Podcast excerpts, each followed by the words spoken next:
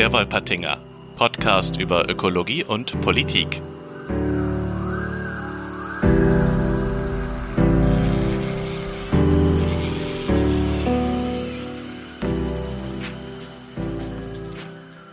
Hallo Jan. Hallo Felix, wie geht's dir? Gut und selbst? Kann ich klagen. Bin vielleicht ein bisschen aufgeregt, Aufgeregt? Du, ich auch. Warum eigentlich? Weil wir gerade unsere erste Folge vom Podcast der Wolpertinger aufnehmen. Ja, so ist es. Der Wolpertinger, die erste Folge. Jan, was ist denn der Wolpertinger? Der Wolpertinger ist ein Podcast über Politik und Ökologie. Oder Ökologie und Politik. Auf jeden Fall hatten wir zwei, also du Felix und ich Jan, den Eindruck, dass es noch keinen richtig guten Podcast über solche Sachen gibt. Und deshalb, statt lang rumzumeckern, machen wir jetzt selbst einen. Und wir haben vor, uns jede Folge eine spannende Person, eine Expertin, einen Experten zu einem bestimmten Thema aus diesem Bereich einzuladen, die uns alle viel klüger machen. Genau, das ist die Idee. Mein Name ist Felix Schulz, wie gerade schon gesagt. Ich bin Forstwissenschaftler aus Dresden und arbeite für den BUND Dresden aktuell. Ja, äh, ich bin Jan Stich. Ich bin Journalist aus Trebur. Das ist ein kleines Dorf bei Rüsselsheim. Das ist eine kleine Stadt bei Frankfurt. Und damit ihr noch schneller, Verzeihung, damit ihr schneller noch mitkriegt, wer wir eigentlich sind, haben wir mal drei kurze Fragen jeweils vorbereitet, die wir uns gegenseitig stellen, damit wir direkt mal eine gemeinsame Basis alle haben. Genau, die brauchen wir nämlich auch, weil wir kennen uns auch gar nicht so gut. Das stimmt, aber wir lernen es immer besser kennen. Drei Fragen abwechselnd. Äh, ja, von mir aus, ähm, ich fange an.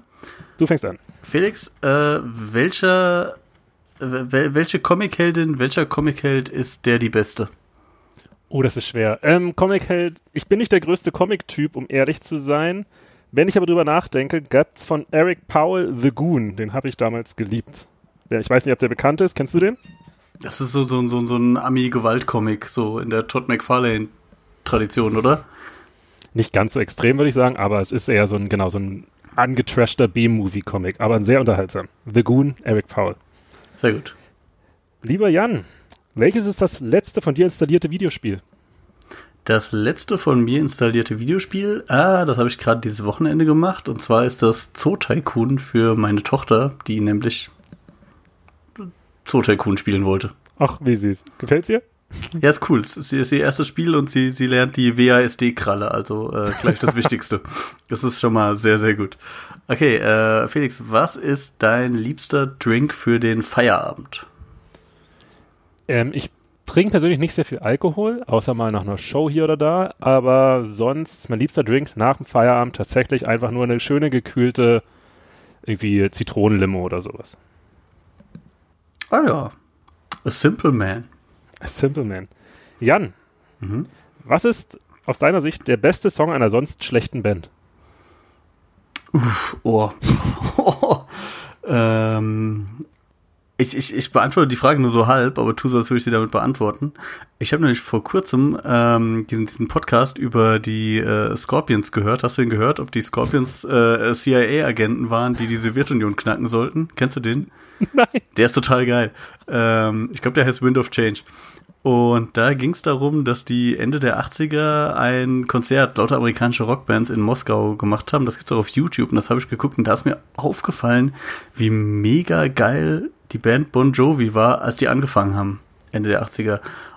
Und ich finde die heute echt nicht so richtig super, aber seitdem höre ich das erste Bon Jovi Album sehr, sehr viel, weil, weil die echt viel mehr Power und Coolness hatten früher, bevor sie dann so nickelbackig alte Herren Rock gemacht haben. Aber das war schon, das war schon cool. Die, die sahen auch irre aus. Also John Bon Jovi, der, der hatte Kajal und die Haare hochtopiert und die sahen alle, so, heute würde man sagen queer. Damals gab es den Begriff für euch. Das war ziemlich cool. Also erste Bon Jovi Album auf jeden Fall das äh, beste Album einer Band, die heute eher uncool ist.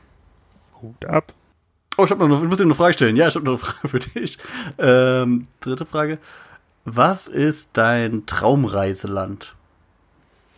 Mein Traumreiseland ist wahrscheinlich, einfach nur weil ich es gerne mal sehen wollen würde, Patagonien, also Südamerika, ganz unten ist das Argentinien. Ich bin nicht sehr gut in Geografie. ganz im Süden von äh, Südamerika finde ich spannend. Sehr, sehr spannend. Cool. Und, lieber Jan, meine letzte Frage. Wer ist dein Lieblingscomedian? Ich mag keine Comedians. Aber ich äh, finde in, in, in äh, acht von zehn Fällen das ganz gut, was die Anstalt so mittlerweile macht, aber manchmal sind die auch komisch drauf. Ich lache nicht gern. okay. lassen, wir, lassen wir die, die unangenehmen Antworten auf Fragen und kommen in unser Gespräch. Wer ist unser erster Gast?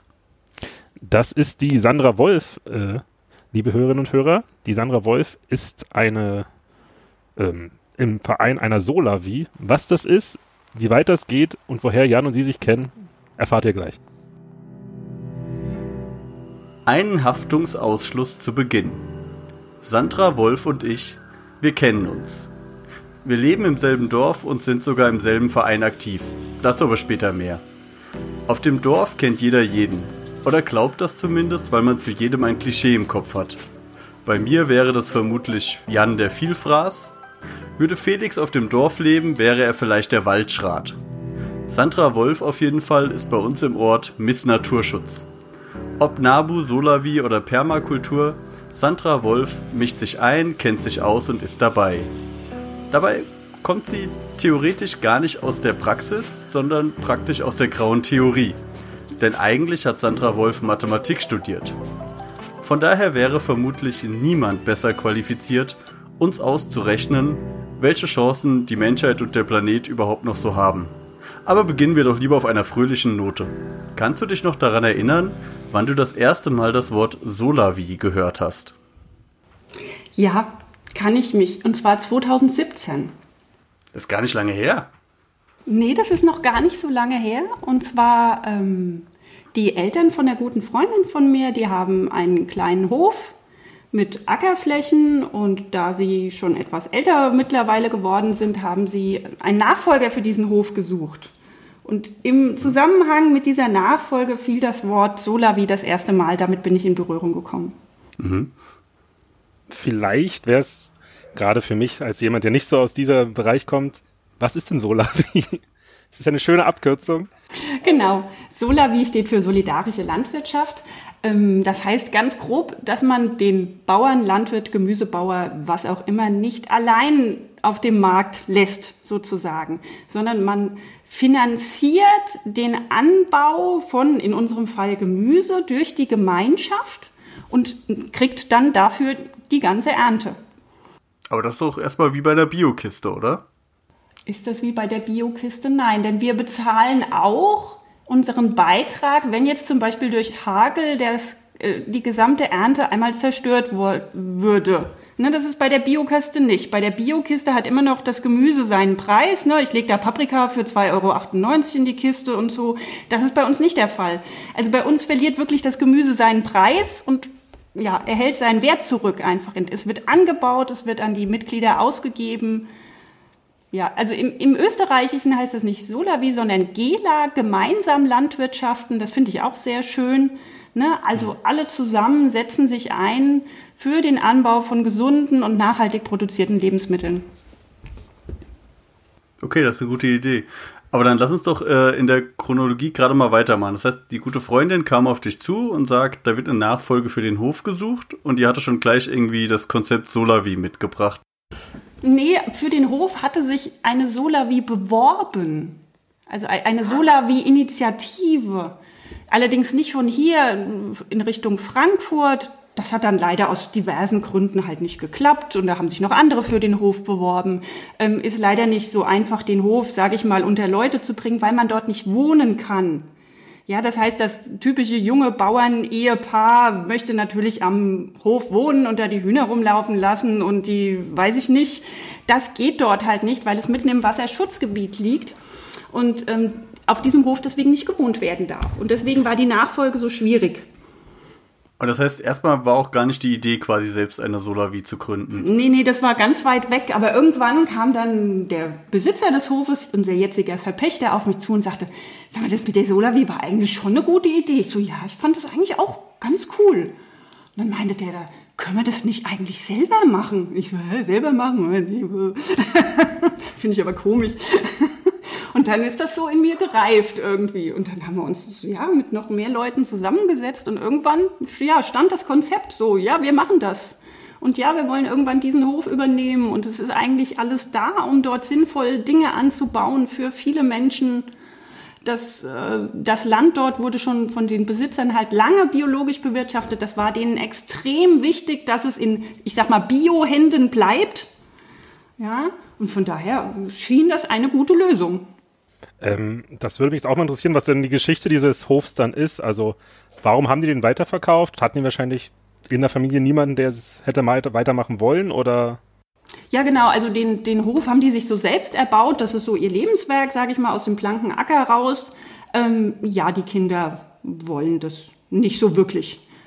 Ähm, und wenn der Hof, da es im Wasserschutzgebiet liegt, nicht weiter bewirtschaftet wird, müsste man das rückbauen. Also die, die Gebäude und so wieder abreißen und so. Das ist natürlich auch, das wollen die Kinder auch nicht, ja.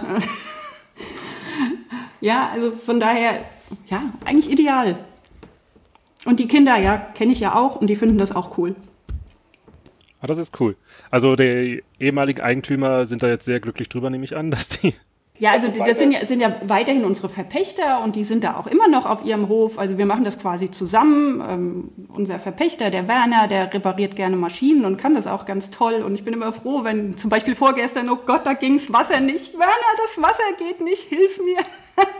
also es ist toll, dass sie da sind und ähm, ja, also es gehört einfach mit dazu. Okay, aber dass sie da sind, ist jetzt Gegenwart. Lass, lass doch mal ein bisschen die Zeitreise zurückmachen, weil ich merke das auch so aus Gesprächen mit Freunden, das interessiert die Leute schon wahnsinnig, wie, wie, wie kann denn aus so einer Idee eine, eine Solavi werden? Magst du uns noch mal ein bisschen vielleicht die, die, die Schritte vorstellen? Also wann dann erstmal Freunde waren zusammen. Ich war noch lange nicht dabei, ich bin ja erst ein Jahr später dazugekommen. Ähm, was habt ihr denn gemacht? Muss man dann einen Verein gründen? Braucht man eine Satzung und so ein Kram? Genau, also das haben wir alles getan. Also wir mussten uns natürlich erstmal zusammensetzen und überlegen, ja, wie, wie gehen wir das denn an? Wie, wie machen wir das denn? Ja, so eine Vereinsgründung stand natürlich schnell im Raum, weil sich einfach ein Verein in Deutschland relativ schnell gründen lässt. Also natürlich wäre sowas wie eine Genossenschaft auch schön, finde ich auch eine schöne Idee, ist aber sehr viel langwieriger und mit, mit sehr viel mehr Know-how verbunden. Das haben wir uns jetzt für den Anfang nicht zugetraut. Hätte das denn Vorteile? Ich meine schon, ja. Also beim, beim Verein haftet ja im Wesentlichen der erste Vorsitzende. Das ist bei einer Genossenschaft ein bisschen besser verteilt, sage ich mal. Und da wäre es auch ein bisschen einfacher mit Eintritten und Austritten und Geschäftsanteilen und also da, ich bin jetzt kein Jurist, also da kenne ich mich nicht so. Mhm. Aber wir waren ja jetzt schon im Herbst 2017 und wir wollten mit dem Anbau in 2018 schon anfangen. Wenn du anfangen willst in 2018, musst du schon im Januar Saatgut bestellen. Das heißt, wir waren quasi schon spät dran, ne? Und deswegen musste das alles schön schnell gehen. Also Verein gründen, äh, Satzung schreiben, Facebook-Seite, Internetseite, Mitstreiter finden. Ja, ja, ging auch irgendwie. du, du sagst so Saatgut bestellen. Wie, wie bestellt man denn Saatgut? Ja, man geht zu so einem Händler und dann klickt man im Internet da drauf, was man will und dann hat man das. Nein, es gibt natürlich auch ähm, Saatgut ähm, in Bioqualität, zum Beispiel Bingenheimer Saatgut und bei denen kaufen wir hauptsächlich unser Saatgut. Jetzt so von dem, der, der Gründung der Solavi bis zum Kauf des Saatguts, des Ausstreuens, des Anbauens und des ersten Erntes. Wie viel Zeit ist denn da vergangen? Also konnte man dann schon direkt im, sagen wir mal, Spätsommer was jetzt 2018, dann direkt was davon profitieren? Ja, oder? ja tatsächlich gab es, glaube ich, im, im Mai 2018 die erste Ernte. Ja. Was war denn das allererste, was geerntet wurde? Radieschen, glaube ich. In meinem Hochbeet auch. Das ist jetzt nicht so die, das die größte, das sexyste Gemüse, was man haben kann. Nicht? Das sagst du. Du hast nur noch nie gute Radieschen gegessen. Und wie war dann so das Gefühl, als es dann endlich was hergab, nach, ich nehme, das ist ja schon ein paar, viele Monate des Stresses und der, keine Ahnung, der Ungewissheit. Ja, war schon, also war schon toll, aber war auch so ein bisschen surreal, ne? So, da hast du jetzt so viel gearbeitet und da hast du jetzt dein eigenes Gemüse. Also das, ja, das kommt erst so langsam in einem an, irgendwie, dass es dann da ist. Also, ja, man, man ist noch so in diesem Arbeitsmodus, in diesem, ich, ich muss jetzt was tun, tun, tun, und aber auf einmal ist es da. Und das war schon, schon toll irgendwie. Wie viele Leute waren das eigentlich dann am Anfang in diesen ersten Monaten? Wir haben angefangen mit 30 Ernteteil, Ernteanteilen. Also wir sprechen ja nicht von Mitgliedern, sondern von Ernteanteilen. Ähm, ja, eine Person kann entweder einen ganzen Anteil oder eine, einen halben Anteil haben, je nachdem, wie viel äh, Bedarf in der Familie an Gemüse ist. Und 30 Ernteanteile heißt, dass alles, was geerntet wird, egal wie viel es wird, wird durch 30 geteilt und dann kriegt jeder ein Dreißigstel.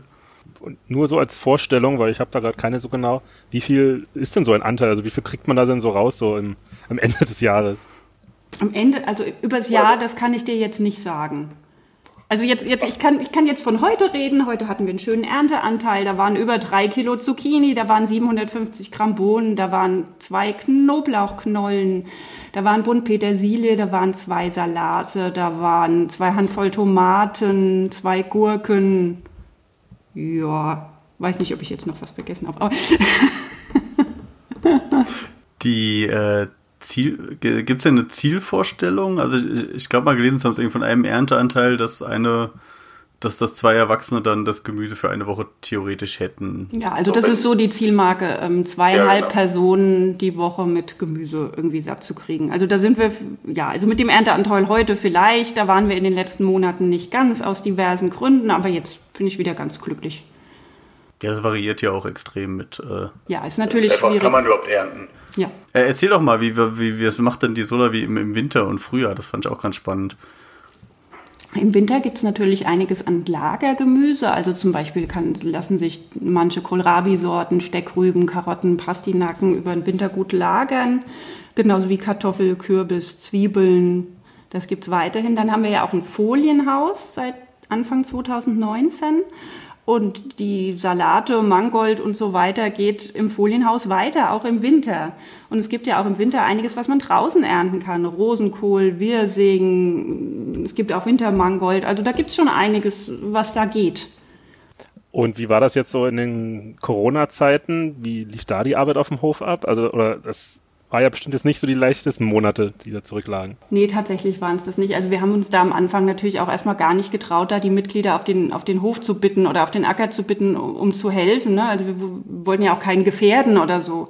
Ne? Da, deswegen hat teilweise unser Gärtnerteam da wirklich alleine gearbeitet, was natürlich eine hohe Belastung ist. Ähm, ich sag mal, bei einer Solavi ist auch ein Großteil Handarbeit dabei. Und es ist einfach schön, wenn die Mitglieder kommen und es macht auch vielen Spaß. Aber wenn das alles an nur wenigen Personen hängen bleibt, ist das natürlich verdammt viel Aufwand. Eben gesagt, unser Gärtnerteam. Erklär mal den Hörern vielleicht, was, was ist das Gärtnerteam und was sind die Mitglieder und wie arbeiten die zusammen auf dem Hof oder nicht? Genau, also wir als Verein fungieren als Arbeitgeber für im Moment zwei festangestellte Gärtner und eine Aushilfe. Ähm, die bekommen regulär ihr Gehalt. Das ist in diesen, äh, sage ich mal, Finanzplan, den eine Sola wie jedes Jahr aufstellt, entsprechend eingepreist. Ähm, ja, das Gärtnerteam, sage ich mal, untersteht erstmal dem Vorstand oder, oder auch dem Verein. Ne? Es ist für, die, für, die ganzen, an, für den ganzen Anbau und so weiter zuständig. Ja. Und bittet auch um Hilfe, die Mitglieder, wenn Hilfe auf dem Acker gebraucht wird. Genau, also das heißt, dieses Gärtnerteam macht nicht alles allein. Und die Mitglieder bei so der Sola, wie bei euch jetzt in dem Fall, was sind das so für Leute? Also, außer jetzt beispielsweise Jan, wo ihr auch gleich nochmal reden könnt, was Jan dazu gebracht hat, da teilzunehmen oder sich da, da zu engagieren oder damit zu machen. Aber erstmal, was, wo kommen die Leute her? So aus, kann man das einschätzen oder ist das bunt gemischt? Ja, also das ist tatsächlich nicht so ganz bunt gemischt. Also solidarische Landwirtschaft heißt nämlich auch, dass man, sage ich mal, finanzschwächere Menschen mit auffangen kann, nämlich der Monatsbeitrag ist nicht festgelegt für so einen Ernteanteil. Ähm, der kommt zustande durch eine sogenannte Bieterrunde. Da wird vorgestellt, wie viel kostet das nächste Jahr die Solavi, ne? also das Personal, das Saatgut, die Maschinen, bub, bub, bub. Und dann ähm, wird das durch die Anzahl der Ernteanteile geteilt und dann kommt für jeden Ernteanteil ein sogenannter Richtwert raus. So, das ist jetzt bei uns, sage ich mal, 90 Euro im Monat. Ähm, da sagt der eine, kann ich aber nicht aufbringen, ich habe aber nur 70 Euro im Monat. Und der andere sagt, hm, ich habe aber 110 Euro im Monat. Ne? Im Endeffekt ist uns egal, wer was bezahlt. Es muss nur in Summe passen, um, um die Landwirtschaft adäquat betreiben zu können. Ja, so, jetzt fragst du nach der Zusammensetzung unserer Mitglieder. Ähm, es ist jetzt hier bei uns im Speziellen so, dass wir diese finanzschwachen Mitglieder nicht anziehen. Also ganz im Gegenteil.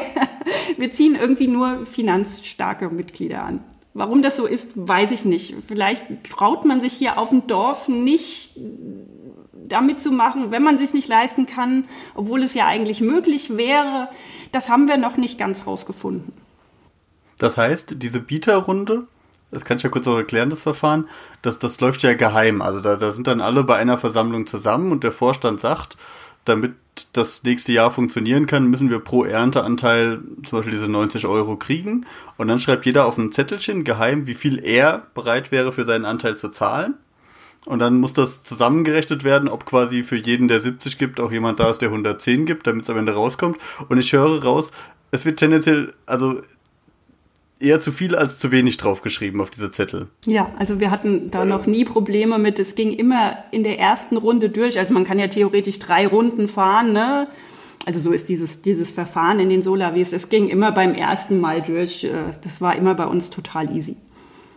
Ich weiß von anderen Solavis, dass das nicht so einfach ist. Also, dass die teilweise auch in drei Bieterrunden den Betrag nicht zusammenbekommen haben und dann sich wieder treffen mussten und, also das kann schon voll abgehen. Ist bei uns irgendwie nicht der Fall.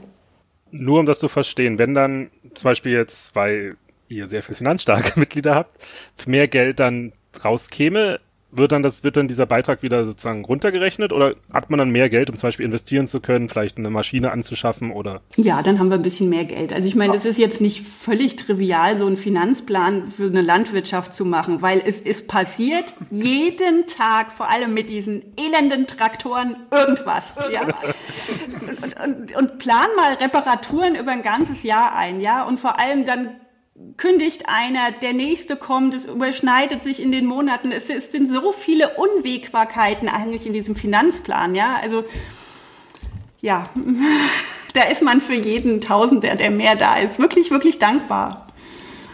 Ich muss ja gestehen, für mich als Mitglied, oder Felix, du hast das vorhin so, so reingefragt, also ich finde die, diese Lernerfahrung, äh, wie, wie eine Landwirtschaft aufgebaut wird und wie die funktioniert und so, also finde ich fast noch spannender als das Gemüse essen, muss ich sagen. Also bin, bin dann auch immer diese Einsätze total froh, weil ich, also ich bin schon, obwohl ich auf dem Dorf groß geworden bin, bin ich schon irgendwie als Stadtmensch sozialisiert und so. Also wenn es, ich war immer in Sachkunde in der Grundschule gut, außer wenn es um Pflanzen oder um Tiere ging, dann irgendwie habe ich das nicht so ganz mitbekommen und also für mich ist das auch echt so ein bisschen so ein Nachhol äh, und finde das aber total toll, dass diese ein Arbeitseinsätze dann auch auf dem, dem Acker gibt, dann nimmst du die Kinder mit und so und dann kann man mal eine, eine Moorrübe aus, aus der Erde ziehen.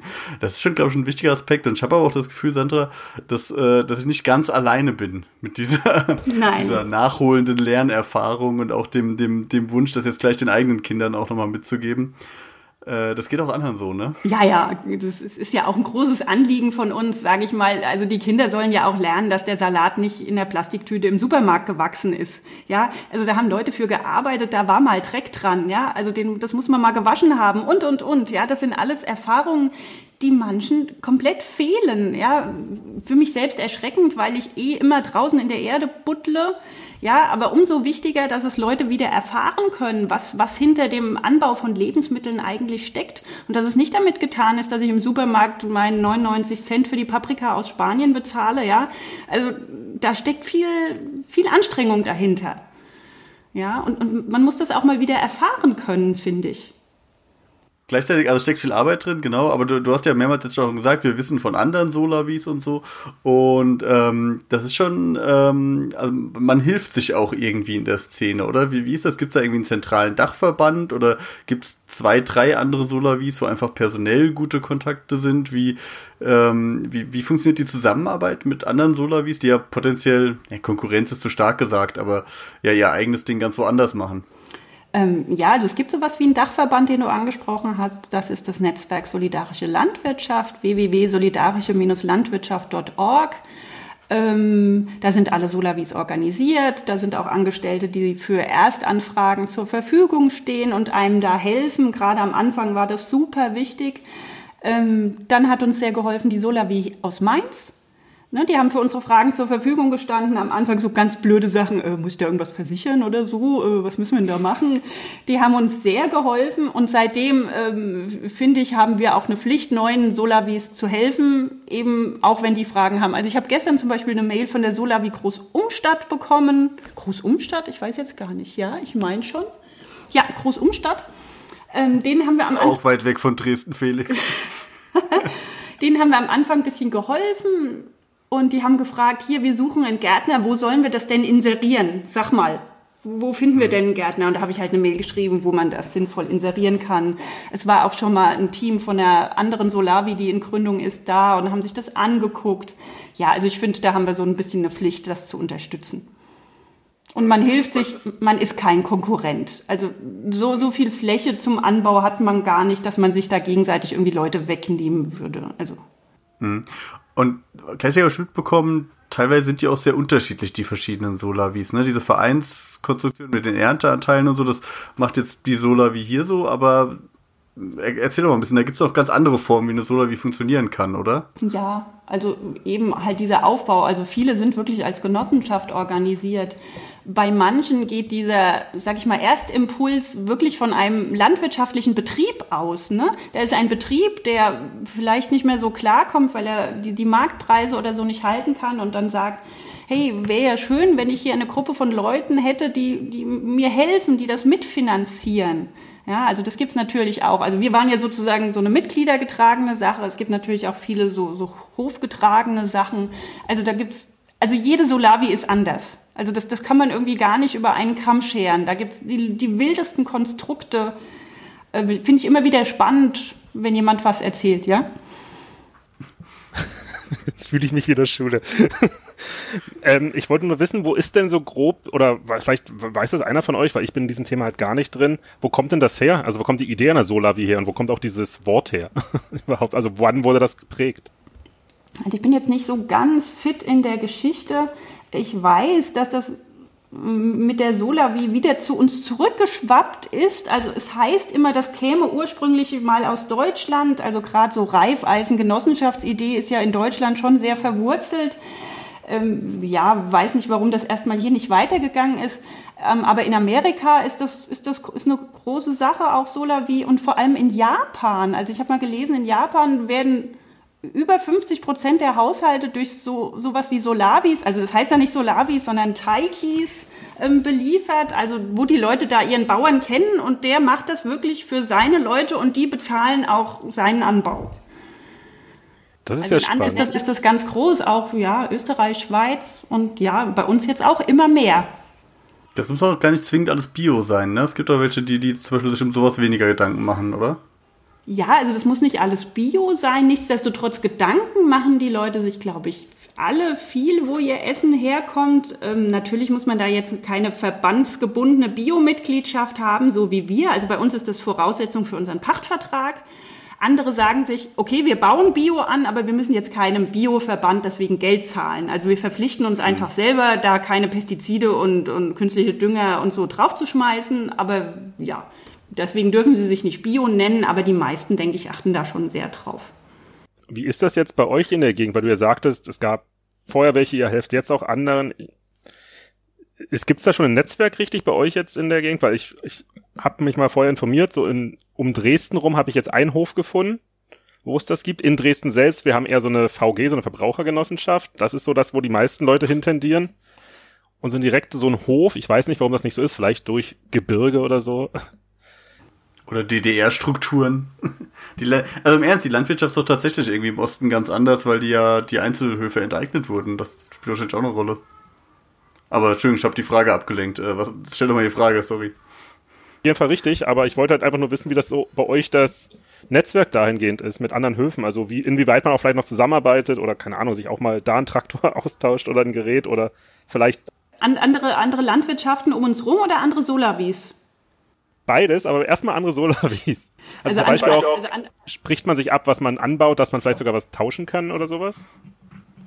Das machen wir jetzt nun nicht, aber es gibt zum Beispiel, da kann man zum Beispiel Saatgut vertauschen unter den Solavis. Also wir haben jetzt zum Beispiel so eine Regionalgruppe, Regionalgruppe Hessischer Main, was weiß ich, da sind die Mainzer drin, die Niersteiner, die Haumich-Blau, wer da alles ist. Man trifft sich da ein, zweimal im Jahr, damit man sich kennt. Ähm, das ist sehr nett. Es gibt ja auch immer mal Fragen, die man stellen muss. Den Anbauplan macht irgendwie doch jeder für sich, weil das halt sehr landabhängig ist oder flächenabhängig. Ähm, das ist jetzt nicht so einfach, das ähm, da zu teilen. So, dann fragtest du nach den anderen Landwirten um uns rum. Ja, das ist so ein zweischneidiges Schwert. Natürlich sind wir ja erstmal so die Öko-Zausel, ne? Die bauen ja Bio an. So auf dem Dorf ist das noch nicht angekommen, ja. da wird halt gespritzt und ach, die mache das nicht, das ist aber komisch. Ähm, ja, also die betrachten uns da schon mit einem gehörigen Misstrauen. Ähm, ja, nichtsdestotrotz gibt es aber auch Landwirte, mit denen wir sehr gut befreundet sind. Also zum Beispiel ein Landwirt, der gibt, den gibt, der gibt uns den Mist von seinen Rindern. Den können wir als Düngung benutzen. Das ist auch ein Biohof hier in Trebur und der hilft uns auch. Und äh, ja, also gerade unser Verpächter ist da sehr in Kontakt mit anderen ähm, Landwirten und da werden dann auch mal Maschinen getauscht oder es wird mal eine verschenkt, die nicht mehr gebraucht wird oder so. Ihr baut ja vor allem Gemüse an, nehme ich an. Ja. Habt ihr auch Obst, also Streuobstwiesen vielleicht oder einen kleinen Obstgarten? Genau, also wir haben Streuobstwiesen, haben uns unsere Verpächter kostenlos einen Hektar überlassen. Ähm, die sind leider schon zum Teil sehr alt, also da kommt jetzt nicht viel, sage ich mal, an, an, Obst für die Mitglieder bei rum. Aber das ist eher so eine, aus Naturschutzgründen. Ja, es ist, ist wichtig, Streuobstwiesen zu erhalten. Gerade in dem Gebiet da, wo unser Hof liegt, da grenzt ein, ein großes Streuobstwiesengebiet dran. Das ist auch besonders geschützt, weil es da auch seltene Vögel wie zum Beispiel den Wiedehopf gibt. Und da kümmern wir uns halt um unsere Streuobstwiesen, mähen da halt einmal im Jahr, holen da ein bisschen Obst runter. Also letztes Jahr gab es ja praktisch gar kein Obst, aber dieses Jahr hoffen wir, dass es wieder ordentlich gibt. Ähm, ja. Jetzt kommt wieder der Jan, der schlecht in Sachkunde bei Pflanzen war.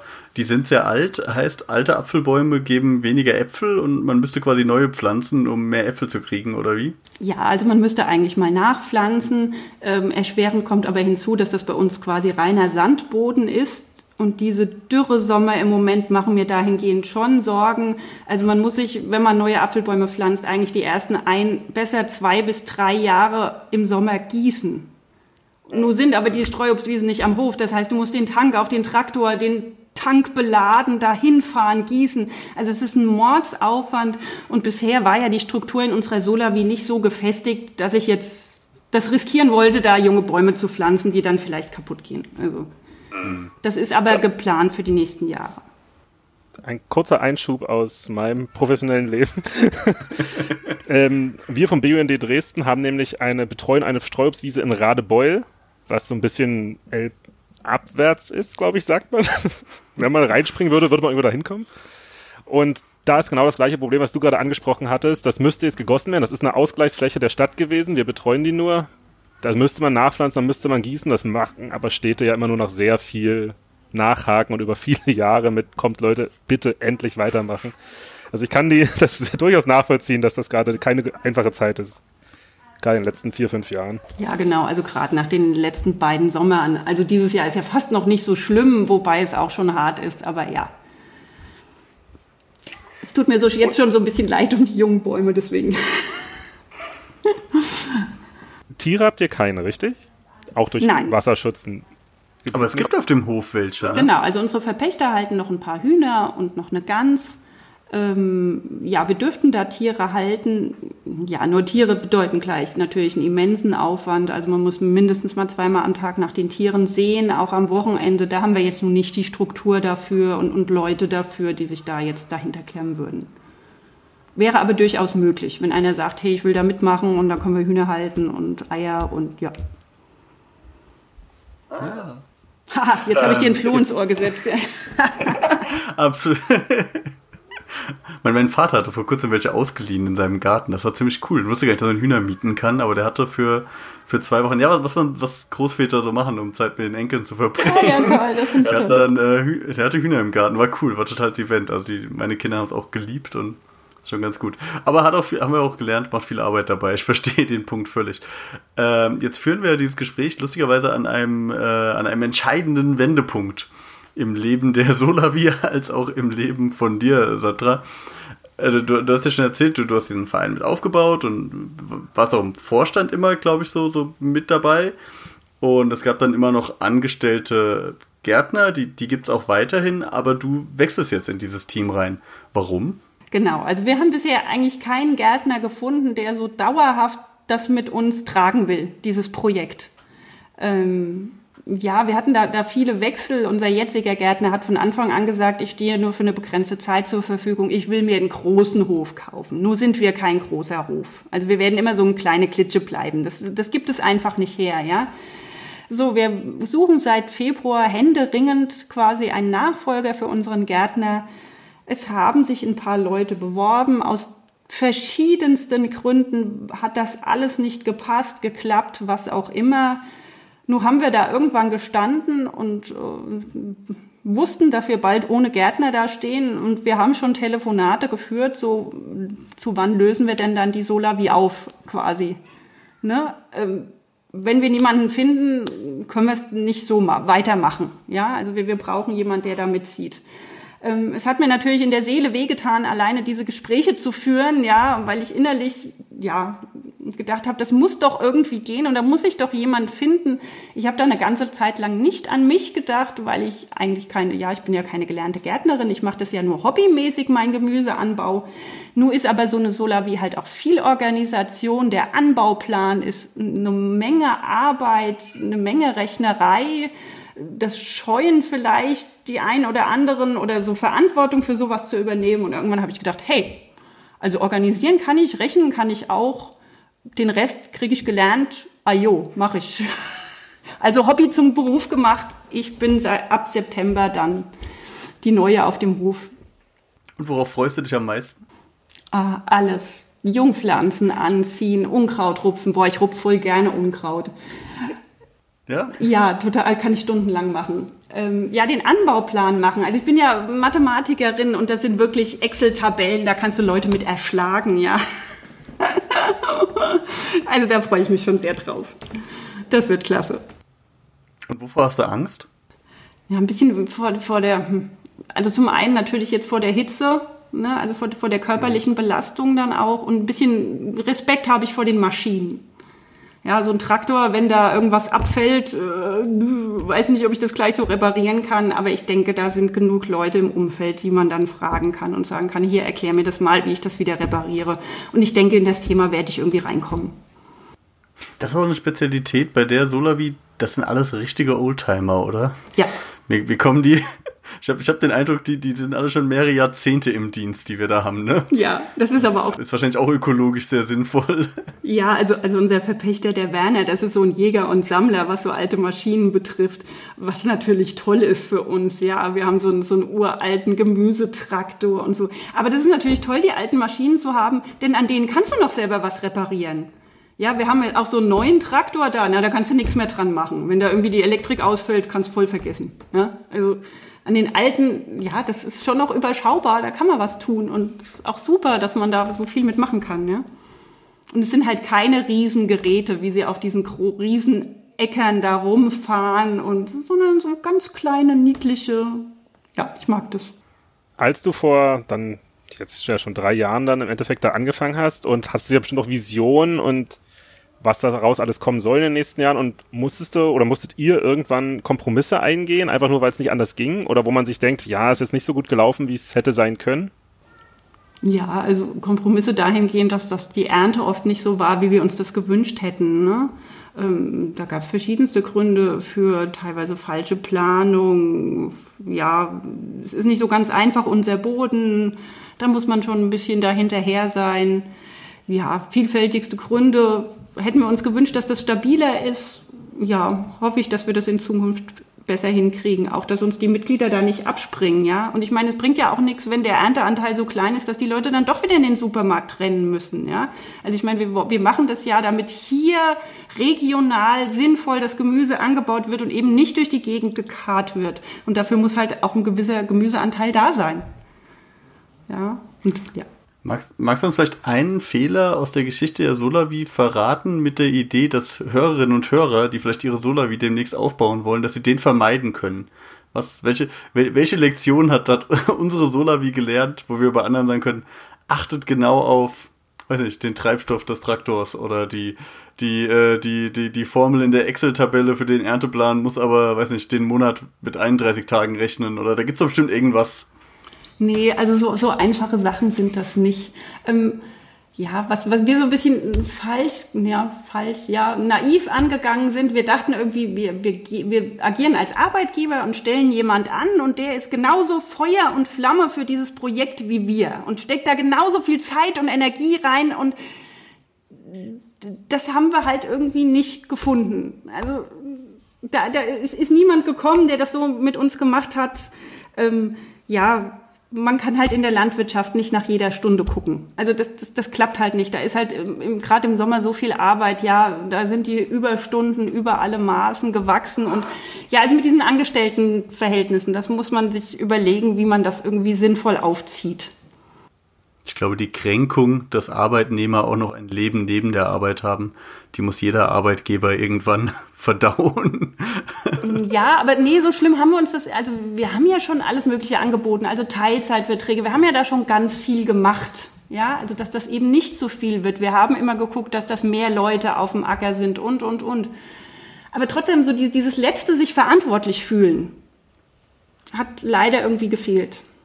Bist du in Zukunft dann eigentlich auch indirekt dein eigener Chef, wenn du im Vorstand bleibst und Angestellte bist? Das ist tatsächlich eine schwierige Frage, die sind wir noch am klären, ob das, ob das so moralisch richtig ist. Wobei mir die anderen jetzt signalisiert haben, hey, du hast eh das Beste für die Sola wie im Blick, das ist egal, ob du im Vorstand bist oder nicht. Also ja. Anscheinend auch ganz sinnvoll, quasi das Bodenteam direkt in der Entscheidungsfindung dabei zu haben. Ja, das finde ich auch. Dieses, dieses abgegrenzte, was wir nie wollten, was aber so passiert ist, ja, ist dann hoffentlich so ein bisschen aufgehoben. Und wo wollt ihr denn in den nächsten, oder wo willst du jetzt, wenn du dann jetzt auch komplett einsteigst, sozusagen auch an der Basis, im Dreck, wo wollt ihr denn so in den nächsten Jahren hin? Was ist denn so, gibt es ein paar so Meilensteine, die man erreichen möchte? Aber ich habe jetzt nur einen ja, Meilenstein. Den hatten wir uns eigentlich schon für dieses Jahr und für letztes Jahr eigentlich auch schon vorgenommen. Wir nennen das immer ein ruhiges Jahr mit ganz viel Gemüse. und das wollen wir so gerne irgendwann mal haben. Ja, im Moment haben wir ja eine große Erntekrise. Also die, die kommt ja am, am Horizont. Es ist nämlich viel zu viel Zucchini da. Was, was, was, was, was sind, was sind die, die, die besten Zucchini-Rezepte? Ja, habe ich ja heute einen Aufruf gestartet auf Spont. Da kamen schon ganz viele Rezepte. Ja, ich muss mal, ich, ich, ich mache ja einen Zucchini-Kuchen ganz gerne, so einen Schokokuchen mit Zucchini, damit der, damit der Teig fluffig bleibt. Den haben wir schon letztes Jahr schon geteilt, aber der ist top. Also den, davon werde ich in den nächsten Monaten viele machen. Fordert auch meine Familie ein zum Glück. Der kommt gut an. Ja, Zuc Zucchini-Schwämme, äh, die gibt es bei uns gerade aktuell. Letztes Jahr hatten wir eine Chili-Schwämme, das war ganz übel. Das war aber auch cool. Also ich habe mich irgendwann darauf eingerichtet. In diesem, aber in diesem Jahr gibt es dann gar nicht mehr so viele, ne? Nee, also wir haben welche angebaut, aber natürlich nicht mehr in diesen Massen. Also ich habe noch für die nächsten fünf Jahre, wenn du vorbeikommst, ich gebe dir noch welche. So, irgendwann war das ein super Geschenk für, für, für so, so Kolleginnen und Kollegen, die gern vietnamesisch essen und so, haben schon immer so eine Tupperdose mit Chilis mitgebracht, war, war ich der King im Büro. War ganz gut. Deswegen, ich, also hoffentlich kommen irgendwelche noch wieder rum dieses Jahr. Ja, also die, die Pflanzen hängen schon wieder gut voll. Aber es wird jetzt nicht wieder kiloweise Chilis für jeden geben. Wir, wir, haben, uns, wir haben uns ein Konzept für, für unseren äh, Podcast überlegt, das überlegt, doch überlegt. Das äh, muss ich kurz erklären, denn wir haben ja vor, viele Menschen aus diesem ganzen Umweltbereich und Umweltpolitikbereich einzuladen. Und die, die Prognose ist, dass die meisten Gespräche deutlich depressiver werden als das hier. Das ist jetzt tatsächlich eigentlich sehr, sehr optimistisch gewesen und so. Aber ich habe gedacht, damit wir so Gespräche immer auf einer positiven Note enden, äh, machen wir zum Schluss das äh, hedonistische Fragen häscheln, wo wir in kurzer Zeit lauter schöne Dinge durchfragen. Also, Haben wir uns also, jetzt für diesen Namen entschieden, ja? ich ich habe mich für diesen Namen entschieden. Kannst dich auch für einen anderen entscheiden, aber dann. nee, wir suchen noch einen guten Namen. Äh, vielleicht, vielleicht Aufruf, äh, Sandra oder Hörerinnen und Hörer. Ich, ich hatte erst sowas wie irgendwie Fragen Schnellfeuer oder so, aber das fand ich viel zu militaristisch. Aber im Moment ist es das hedonistische Fragen häscheln. Und dann würde ich jetzt gleich, wenn, wenn der Felix die Musik dazu einspielt, äh, mit, den, mit den Fragen beginnen. Äh, Sandra, am besten so, so schnell wie möglich antworten, möglichst wenig nachdenken, denn es geht dann immer sofort weiter. Okay, bist du bereit? Ich hoffe.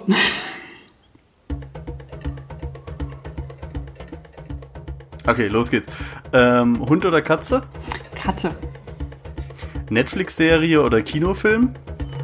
Netflix-Serie. Welche? Du, habe ich jetzt gerade keine.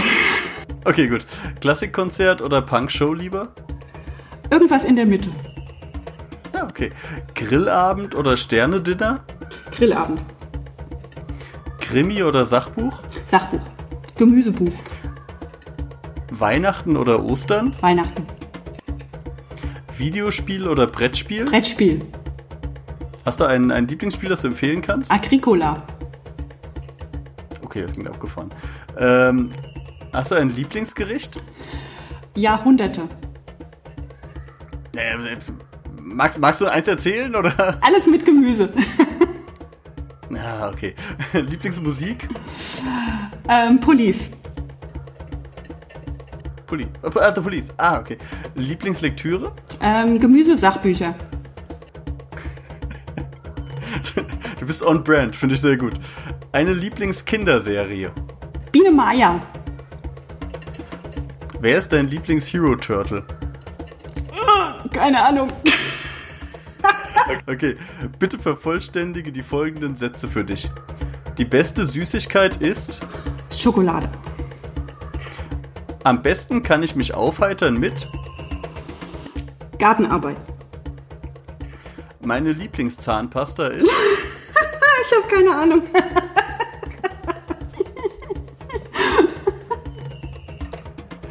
Wenn ich überraschend eine Million Euro erbe, dann. Äh, arbeite ich weiter auf dem Acker. Hoffnung macht mir.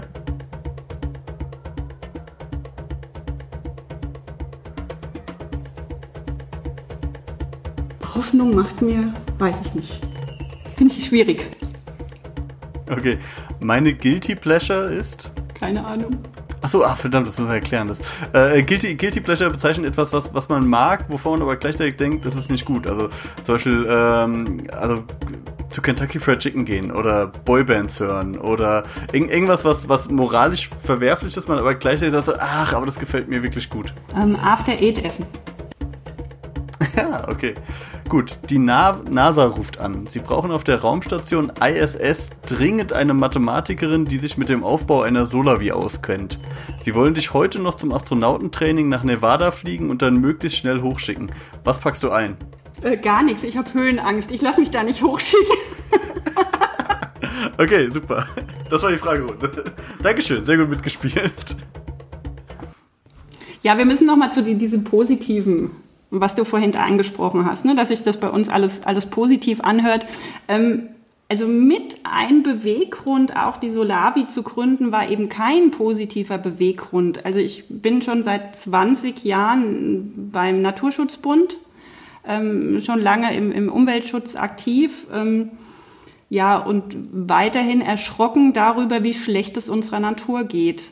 Ja, und, und man kann ganz viel Richtung Naturschutz machen. Oft scheitert es aber da, daran, dass nebenan ein Acker ist. So, so, so blöd man das mal sagen muss. Das soll jetzt kein Bauernbashing sein, um Gottes Willen. Ja, die Bauern haben es furchtbar schwer. Ja, im Supermarkt wird nach jedem Cent geguckt. Ich weiß nicht, warum das bei uns in Deutschland so ist, aber für dieses Minimum an Geld kann man nicht sinnvoll Nahrung anbauen. Ja, und, und die Konsequenzen sehen wir da draußen. Insektensterben, Biodiversitätsverlust. Ich finde das ganz schrecklich. Ja, und ich habe zwei Kinder und irgendwie es ist so meine Intention, für die muss doch auch noch was da sein. Die müssen doch auch noch Schmetterlinge sehen dürfen. Und so wie es im Moment weitergeht, wird das nicht passieren. Und ja, das treibt mich so an. Das treibt mich so an, da eben Gemüse oder Lebensmittel ohne Chemie anzubauen und irgendwie dieses zeigen dürfen, dass es doch gehen kann. Das ist so, so der Antrieb. Das ist genau andersrum passiert. Erst die positiven Fragen und dann kommt der Down.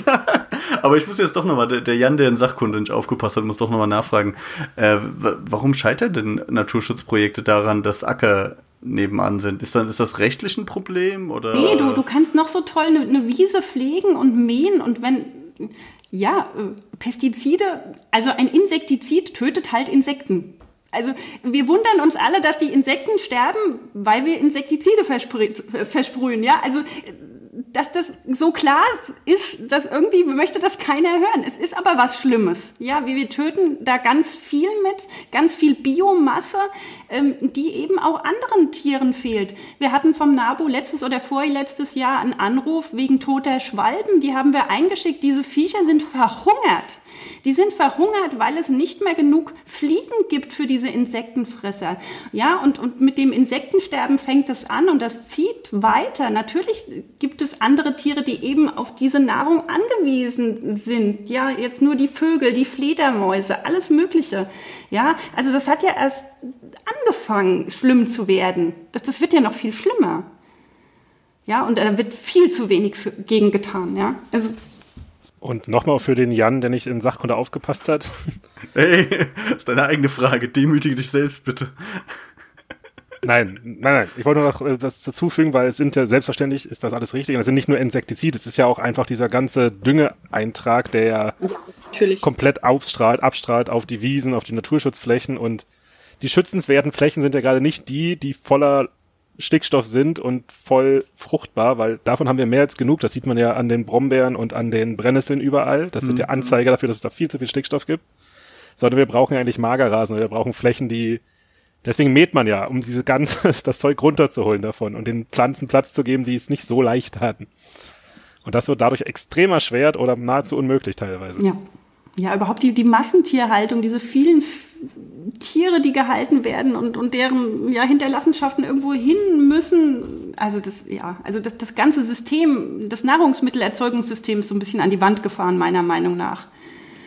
Ja, ja, wir haben es ja jetzt, Tönnies-Skandal, also ich meine, es ist ja jetzt auch, gerade in, in Corona-Zeiten kommen da ja einige Themen hoch, Versorgung mit Lebensmitteln, wenn Grenzen geschlossen sind, wie gut kann sich Deutschland denn selber ernähren? So, so Fragen kommen da natürlich auf, ja, und diese Fragen sind nicht geklärt. Ja, es, es werden so viele unserer Lebensmittel eben nicht mehr in Deutschland produziert, sondern durch die Welt gefahren. Da kommen wir wieder zu Klimawandel. Muss das denn sein? Muss denn denn alles mit dem LKW von Spanien hierher gekarrt werden? Also, ja, das ist alles so absurd. Also, also wie viel, wie viel Energiekalorien da reingesteckt werden, bis, bis so eine Paprika hier auf dem Teller liegt. Das ist so, das ist so abartig, ja. Ich finde aber das Thema Tönnies ist vielleicht auch ein ganz schönes Beispiel dafür, wie zumindest ich den Eindruck habe, dass es einen Bewusstseinswandel gibt, weil ich, ich bin seit vielen Jahren bin ich immer in Diskussionen über Billigfleisch und Fleischfabriken und Massentierhaltung drin und so. Und obwohl ich selbst total gern Fleisch esse, ähm, bin ich da immer der Meinung, dass das kann doch nicht sein, das darf doch nicht sein. Und seit, seit vielen Jahren bin ich gewohnt, irgendwie auch von Menschen, die jetzt eher eine, eine linke Sozialisierung haben, gerade so Sozialdemokraten, dass wir dann empört irgendwie, was hast du gegen Arme, warum bist du gegen arme Menschen, die wollen doch auch Fleisch essen und ist auch total wichtig und das muss so sein. Und ich finde, diese, diese Argumentationsschiene, die, die ist überraschend stumm in dem aktuellen, der aktuellen Tönnies-Diskurs. Also es scheint sich doch durchzusetzen bei einer kritischen Masse, dass da irgendwie ein, ein, ein Level von Industrialisierung von Fleischproduktion erreicht ist, dass, äh, dass man doch mal ein bisschen zurückbauen muss. Also ich habe ich hab den Eindruck, dass da wandelt sich was. Ich hoffe es. Auch im, auch durch Fridays for Future ist jetzt irgendwie, plötzlich wissen irgendwie auch junge Menschen, was Fleischkonsum mit Klima zu tun hat und so. Also ich glaube, da sind wir, haben, haben wir ein bisschen Anlass für Hoffnung. Vorsichtig. Ganz vorsichtig. Ja, ich, also ich natürlich, natürlich hoffe ich immer noch, sonst würde ich das ja nicht tun, ja. Also dass, dass Menschen wieder so einen Bezug zum Lebensmittel haben, wissen, wo es herkommt, dass man das nicht mit Pestiziden einnebeln muss. Und es geht trotzdem, ja, das sieht vielleicht nicht immer so perfekt aus wie im Supermarkt, ja, haben wir ja heute gesehen, ne? Nicht jede Gurke. Äh hätte es in den Supermarkt geschafft, also von unserer heutigen Gurkenernte hätten wir bestimmt 60 Prozent wegkippen müssen, weil sie nicht handeltauglich gewesen wäre. Ja, das ist schon bitter. Bei uns kamen nur hübsche durch. Äh, also an. ja, aber die müssen ja, für den Handel müssten die ja ganz gerade sein und keine Macke und kein gar nichts. Also das Okay, aber wir hatten dich gerade bei, bei die Leute lernen was. Wir wollen nämlich mit unserem, unserem Podcast wollen wir die Wolpertinger Bibliothek aufbauen. Und zwar soll jeder Gast ein, ein Buch empfehlen, von dem sie oder er glaubt, dass möglichst viele Menschen das lesen sollen. Und das muss das muss kein Sachbuch sein, das muss jetzt auch kein Öko-Thema haben oder so, ist einfach ein, ein Buch, wo jetzt in dem Fall du glaubst, dass die Welt wäre besser, wenn möglichst viele Menschen dieses Buch lesen würden. Hast du eine Idee? Hast du schon eine Liebe zu Gemüsebüchern? Hast du ja schon in der, in der, Moment, was haben wir, äh, hedonistischen Fragenhäschelei? Okay, wir brauchen einen neuen Namen. Hast du ja schon eine Liebe zu Gemüsebüchern äh, geoutet? Vielleicht kannst du ja da was empfehlen. Kann natürlich auch ein Kochbuch sein. Darf, darf aber auch, darf auch ein Comicband sein. Wir sind ja ganz offen. Wir nehmen auch Bauanleitungen für Lego-Bausätze. Also tatsächlich mag ich ein Buch ganz besonders und das habe ich in den letzten Jahren wirklich dutzende Male in die Hand genommen, gerade jetzt auch in Richtung Solavi. Das heißt, ähm, es hat leider ein bisschen sperrigen Namen. Selbstversorgung aus Biogärten. Ähm, und da ist diese ganze Bandbreite dessen abgebildet, wie man selbst eintreten kann für eine bessere Nahrungsmittelversorgung. Solavis, Food Coops, Selbsterntegärten, Anbau im eigenen Garten, so dass möglichst wenig woanders gemacht werden muss, sondern hier bei uns, so dass man anpacken kann und was tun kann. Da sind dann auch Tipps drin, wie man was anbaut und so. Das ist von der Andrea Heistinger. Ähm, ganz tolles Buch, kann ich nur empfehlen. Sehr gut. Dann eröffnet dieses Buch die Wolpertinger Bibliothek. Dann vielen Dank für, für den Buchtipp, für die Zeit, die du dir genommen hast, für, für die, die, die vielen klugen Sachen, die, die wir jetzt lernen konnten. Und ich denke, äh, also ich will jetzt die Erwartungen nicht hochhängen, aber jede Hörerin, jeder Hörer ist jetzt in der Lage, eine Solavi aufzubauen und macht das hoffentlich auch, ne? so muss das doch jetzt weitergehen. Mehr Solavis. Nein, vielen Dank auch an euch. Ich fand es ganz toll, von euch eingeladen zu werden. Und es war sehr spannend, das heute Abend zu machen.